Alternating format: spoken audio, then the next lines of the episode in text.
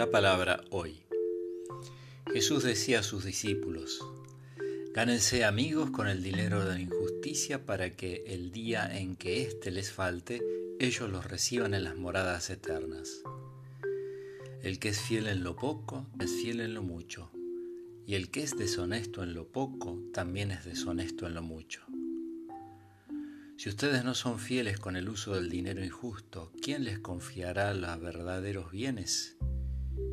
Y si no son fieles con lo ajeno, ¿quién les confiará lo que les pertenece a ustedes? Ningún servidor puede servir a dos señores porque aborrecerá a uno y amará al otro, o bien se interesará por el primero y menospreciará al segundo. No se puede servir a Dios y al dinero. Los fariseos que eran amigos del dinero escuchaban todo esto y se burlaban de Jesús. Él les dijo, Ustedes aparentan rectitud ante los hombres, pero Dios conoce sus corazones, porque lo que es estimable a los ojos de los hombres resulta despreciable para Dios. De San Lucas capítulo 16, versículo del 9 al 15. thank you